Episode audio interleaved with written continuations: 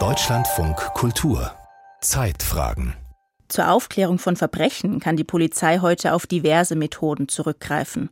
Klassisch analog funktioniert das zum Beispiel über Fingerabdrücke oder Zeugenbefragungen. In der digitalen Welt über die Verknüpfung und Analyse von Mobilfunknummern, Standortdaten oder IP-Adressen. Die deutsche Polizei will den Kriminellen in Zukunft möglichst einen Schritt voraus sein. Und zwar mit der Software Gotham des US-Unternehmens Palantir. In einigen Bundesländern ist sie bereits im Einsatz oder in der Planung. Das Bundesverfassungsgericht hat die Software jetzt aber als grundrechtswidrig eingestuft, denn Gotham erfasst auch Unschuldige. Anna Loll berichtet. Ein Werbevideo des US-Unternehmens Palantir. Palantir verkauft Software an Unternehmen und Behörden. In den USA unter anderem an die CIA und das US-Militär.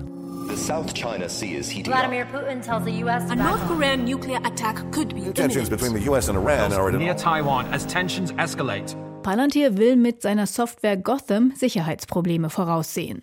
Daten so verknüpfen, dass Militärs, Nachrichtendienst und Polizeibeamtinnen und Beamte schnell und gut informiert handeln können. Denn, so eine Sprecherin von Palantir, eine falsche Entscheidung könne Millionen Menschen gefährden. One wrong move could put millions at risk. In diesen Situationen bietet Palantirs Gotham die Technologie, um unsere Werte zu schützen, Entscheidungen schnell zu treffen und macht damit die Welt zu einem sichereren Ort. In Deutschland setzt die Polizei die Software von Palantir seit 2017 ein, und zwar in Hessen.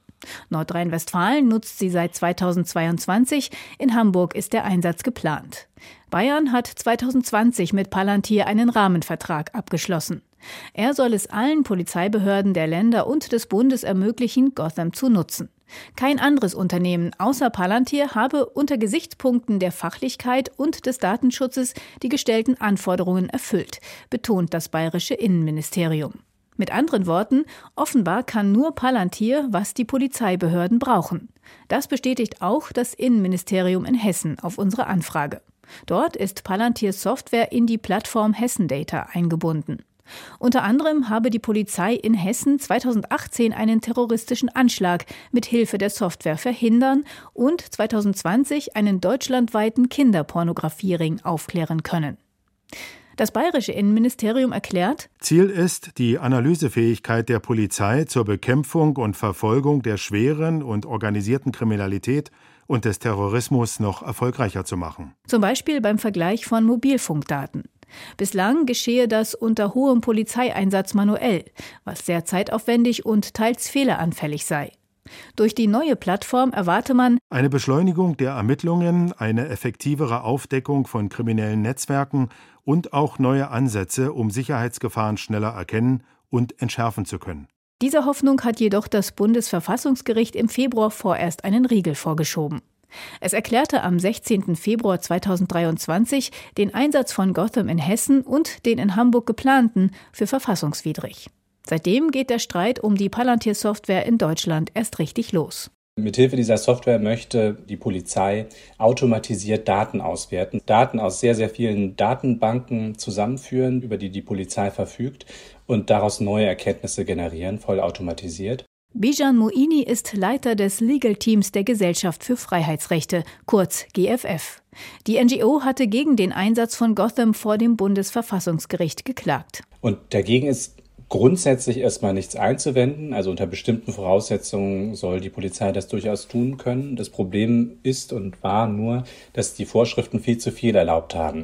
Zum Beispiel die Software ohne hinreichende Verdachtsgrundlage einzusetzen, sagt der Anwalt quasi auf gut Glück zu suchen nach verdächtigen Personen. Und das birgt einfach spezifische Risiken in sich, vor allen Dingen, dass Personen für gefährlich gehalten und markiert werden, die sich selbst nie haben etwas zu Schulden kommen lassen. Insbesondere Menschen, die Kontakt haben zu Personen, die von der Polizei überwacht werden und die deshalb auch als Beifang in den Datenbanken auftauchen, also Rechtsanwältinnen zum Beispiel, Journalistinnen, aber durchaus auch völlig unbescholtene Personen wie Zeugen oder Opfer von Straftaten, die auch in Polizeidatenbanken erfasst werden.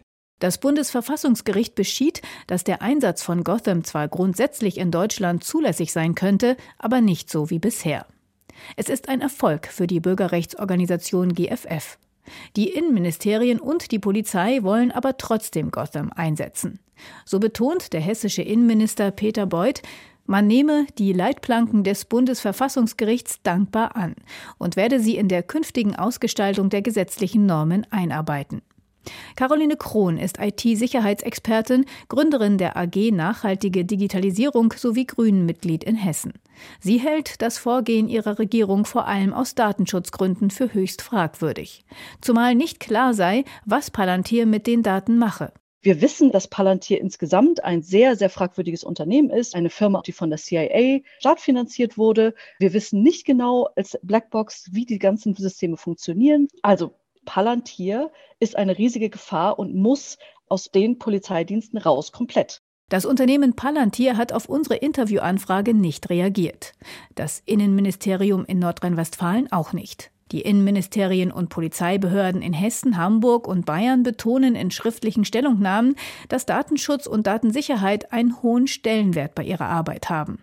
Das Bayerische Landeskriminalamt hatte das Fraunhofer Institut für sichere Informationstechnologie in Darmstadt mit einer Überprüfung der Palantir-Software auf mögliche Hintertüren beauftragt. Die Prüfung fand keine Schwachstellen.